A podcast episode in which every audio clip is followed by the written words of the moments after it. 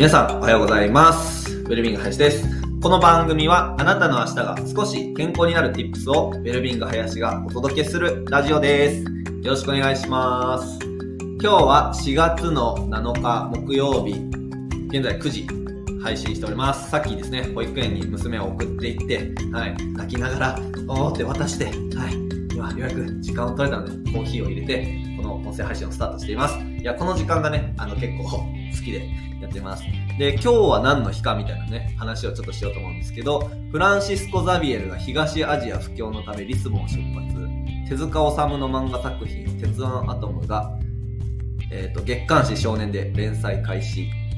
だそうです。何の話やねん。はい。というわけで、本題に移ろうと思います。これね、全然、この前、前説というか、この雑談めっちゃむずいですよ。はい。で、今日はですね、あの、脳から学ぶ本当の休み方っていうお話をしたいと思います。皆さんですね、休みの日とかどんな風に過ごしてますか？うん。あのー結構ね、休みの日何してるみたいな話を、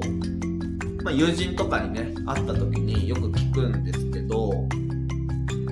う多いのがですね、なんか、なんか記憶がないみたいな、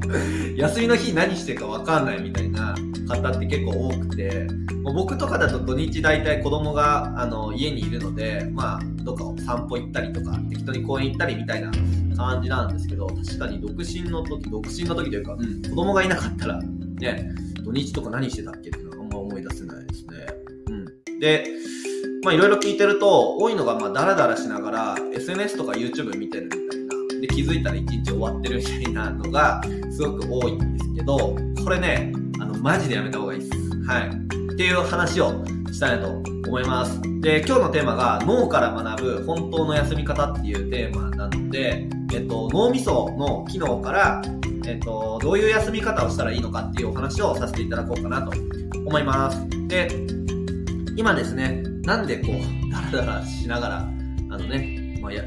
土日ぐらい休みたいじゃないですか。うん。まあまあいい、いいんですけど、いいんですけど、実際それで疲れ取れてますかっていうことなんですよね。で、脳みその機能からいくと、ダラダラしながら SNS とか YouTube 見てるっていうのは、まああんまり休めてないっていうところが、本当のことですね。うん。で、最近ですね、あの、マインドフルネスとか、瞑想とかがすごく、あの、日本でも流行っているとは思うんですけども、まあ、それがですね、今日の話にも関わってきます。で、皆さん、あの、エネルギーですね。一日、体でいっぱいこう消費してると思うんですけど、脳みそでどれぐらい消費されてるかってご存知ですか？うん。だから、例えば1日、えっと、1000キロカロリーね、使うとして、それぐ、その中でどれぐらい脳に使われてるんだろうっていうね。で、その答えで言うと20%ぐらいが大体脳みそで使われてます。はい。すごいですよね。こんなに全身にこう筋肉があって、これを使っているのにもかかわらず一番、なんだろうな、その、そんなに大きくないこの脳みそがですね、20%も、うん、使っているんですよね。で、実はその20%使ってる脳みその中でも、さらにめちゃくちゃカロリーを使っている場所がありまして、それがですね、デフォルトモードネットワークっていうところになります。はい。なんかめちゃくちゃ、なんだろう、かっこいい名前ですね。なんかパソコンの、なんかこう情報のお話みたいな感じですね。うん、デフォルトモードネットワーク、あの、DMN って書くんですけど、ここがですね、実は脳みそで使われているカロリーのうちの8割ぐらいはですね、ここで使ってるんですよ。すごいですよね。あのー、まあ、脳みそのこのめちゃくちゃ、なんだろう、この眉間の、眉間のこの上のあたり、おでこのあたりですね、のど真ん中と、ちょっとね、後ろの、あの、脳天のあたりね、活性化する部分があるんですけど、このデフォルトモードネットワークで8割使ってます。で、ここ、何をしてるかというとですね、記憶ドリブンに何かを、あのーまあ、考えるような場所になっていて、まあ、記憶ドリブンっていうのは、今まで自分自身がこう考えてきたとか、経験したことから、えっと、これから何を自分自身が考えるのかっていうのを決定してくれてる。まず直感ですね。うん。ひらめきとか、なんかそういうものを生み出してくれる場所になるんですけども、これがですね、めちゃくちゃ浪費家で、だいたいぼーっとしてるとか、あのーシャワー浴びてる時にめちゃくちゃこういいアイデアが浮かぶとかあるじゃないですか。実はこの時ってこのデフォルトモードネットワークっていうところが働いてくれていて、だからファンドこういい、なんだろうな、こう過去の、えっ、と、経験則から基づいて直感的にこれをやろうっていう風なひらめきが生まれてるのがこのデフォルトモードネットワークなんですけども、これがですね、うつの原因にもなったりするんですね。不安障害とかうつの原因にも、えっ、と、なっていると。うん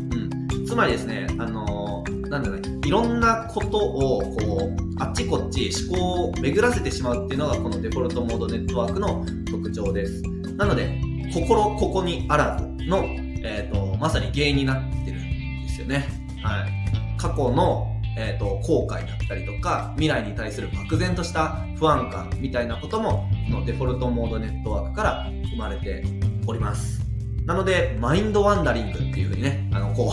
いろんな、な暴れ馬みたいな感じですね、うん。マインドワンダリングしちゃう場所っていうふうにも言われたりしています。なのでですね、この、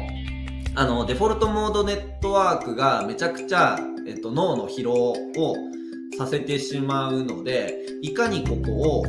抑制するというか、コントロールするか、あの、いい部、いいところもね、あるので、直感とかひらめきとかっていうところも司っているので、いいんですと使いすぎないっていうことが非常に大事です。で、さっき言った、その SNS をダラダラーと見てるとか、ぼーっと YouTube を見てるとか、なんかこう、僕もね、あの、そういうことやったことあるんですけど、SNS, SNS 見ながら、Twitter 見ながら、なんかこうね、あ、こんなことしてる場合じゃないのになーって思いながら見ちゃうみたいな時ありません ?YouTube も特に意図もなく、ただ流れてくる動画の、こうね、サムネイルだけをね、こう、見ちゃうみたいなね。で、いや、他にやることあるのになーみたいな。うん。いや、良くないですよね。もう、もう今の時点で自己自己批判めっちゃしてるし、うん、くないんですよ。こういう時に、あの、心ここにあらずで、いろんなことに思考を巡らせながら、あの、もう、暴れ馬のように、脳がカロリーを使っちゃってるんですよね。はい。で、これと対になる脳みその機能として、セントラルエグゼクティブネットワークっていうね かっこいい、めっちゃ必殺技みたいな、セントラルエグゼクティブネットワーク。セン、CEN って書いて、センってね、あの、そういう場所があるんですけども、これはですね、えっと、さっき言ったデフォルトモードネットワークと対をなすような、あの、脳の機能でして、何かを集中して意図的に取り組む。だからこの目の前のことをやるぞって決めて、そこに対して全神経を集中してやっていくみたいな時に、えーと、活性化する部分になります。で、さっきですね、デフォルトモードネットワークはめちゃくちゃこう、カロリーをね、すごい消費しちゃうっていう風にあの言ったんですけど、逆にですね、このセントラルエグゼクティブネットワークはですね、めちゃくちゃ効率がいいんですよね。燃費がいい。うん。だから、すごく、あのー活性化してるんだけど消費してるカロリーは少ないみたいなでここがめちゃくちゃ活性化してる時は時間がめっちゃ短く感じるんですよ面白いですよねだから楽しい時間ほどあっという間に過ぎるっていうのはあれは本当にそうで脳みそがあの目の前のことに集中している状態っていう時は時間があっという間に過ぎるんですよね。時間感覚がこうあの変わってくる。逆にぼーっとしてる時っていうのはなんかこうなかなか終わらないとか、うん、そういうこともあったりします。で、まあ、これがですね、あのー、切り替えてる部分がありまして、このさっき言ったぼーっとして、え、ー、と、めちゃくちゃ浪費してしまうデフォルトモードネットワーク、集中して物事を意図的に意識してこう取り組んでいくセントラルエグゼクティブネットワーク、効率のいいやつですね。で、これを司っているのが、セイリエンスネットワークっていうのがあります。で、こいつがですね、あの、まあ、監督みたいな感じですね。あの、目の前の入力される情報に合わせて、今こっちだ、こっちだ。こう、デフォルトモードネットワークに切り替えると。セントラルエグゼクティブネットワークに切り替える。みたいな判断をしているのが、えっ、ー、と、セセイリエンスネットワークっていうのがあります。で、この3つがですね、あのー、まあ、本当の休み方を知る上で、とても重要で、あの、だらだら SNS を見てるっていうのは、さっき言った脳みそをめちゃくちゃ使ってしまう。で、逆に、セントラルエグゼクティブネットワークを使うと、まあ効率がいいので脳が休められてるように感じる。つまり、アホみたいに浪費しないですよね。だから、あの、体を休めたいっていう気持ちもわかるんですけど、ちょっとね、あの、運動した方が逆に脳みそは休まるとか、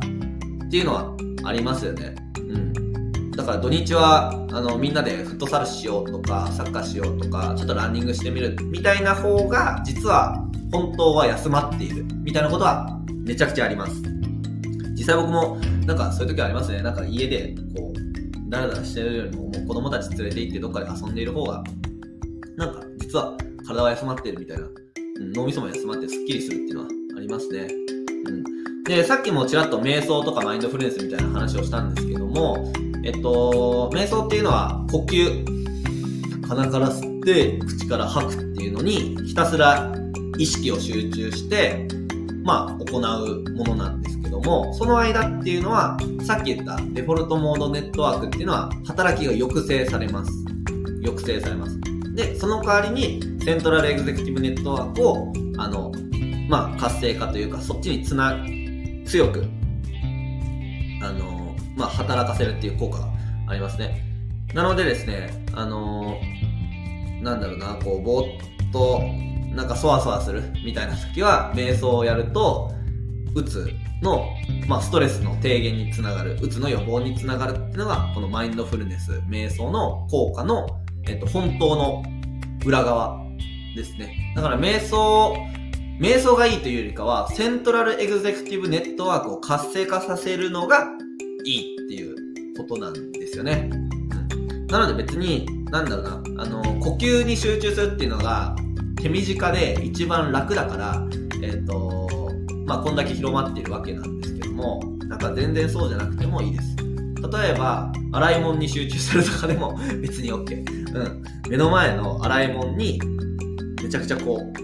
う、集中してお皿をもう一枚一枚こう丁寧にこう洗うとかでも全然いいです。あとこうコーヒーをね、入れてこのコーヒーの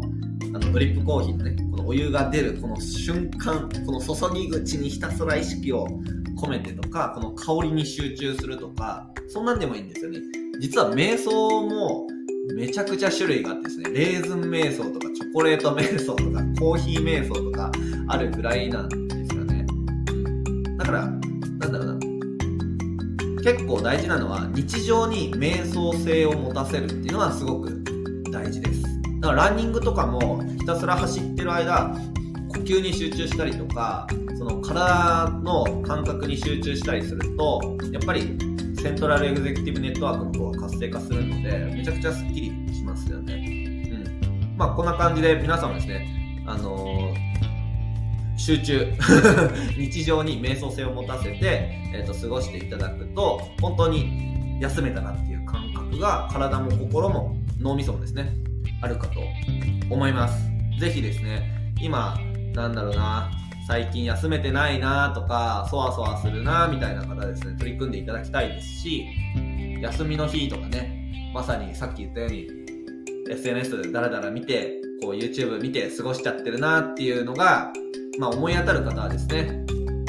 ちょっと過ごし方を変えてみて、まあ、瞑想してみるでもいいし、ちょっと運動してみる。何か一つのことに集中してみる。絵を描くとかでもね、いいかもしれないですね。ぜひ、そのセントラルエグゼクティブネットワークを意識して、そっちを活性化するような、あのー、行動でね、脳の使い方をやってみていただけたらいいかなと思います。はい。というわけで、今日もウェルビーイング林のラジオありがとうございました。もし今日の放送はですね、少しでもいいなって思った方はですね、あの、フォローしていただいたりとか、あとは Twitter とか SNS で、まあ、感想とかをつぶやいていただけたら嬉しいです。それでは皆さん、今日も一日心を燃やしていきましょう。バイバーイ。